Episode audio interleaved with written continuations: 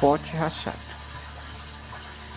Um carregador de água na Índia levava dois potes grandes, ambos pendurados em cada ponta de uma vara, a qual ele carregava atravessada em seu pescoço. Um dos potes tinha uma rachadura, enquanto o outro era perfeito e sempre chegava cheio de água no fim da longa jornada entre o poço e a casa do chefe. O pote rachado chegava apenas pela metade.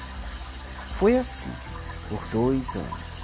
Diariamente, o carregador entregava um pote e meio de água na casa de seu chefe.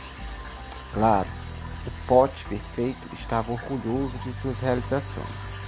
Porém, o pote rachado estava envergonhado de sua imperfeição e sentindo-se miserável por ser capaz de realizar apenas a metade do que havia sido designado a fazer.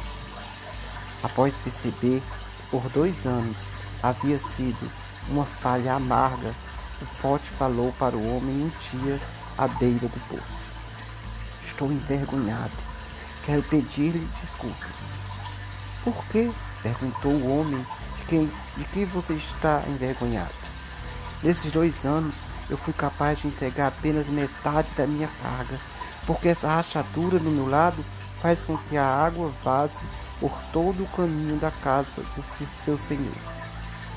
Por causa do meu defeito, você tem que fazer todo esse trabalho e não ganha o salário completo dos seus esforços, disse o pote.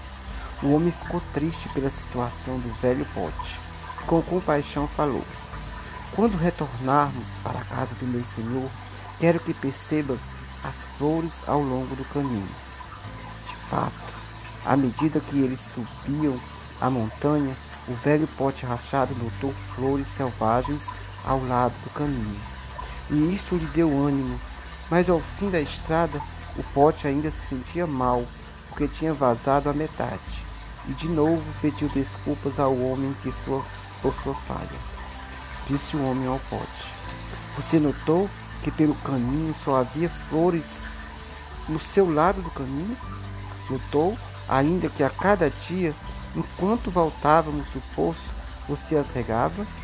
Por dois anos eu pude colher flores para ornamentar a mesa do meu Senhor.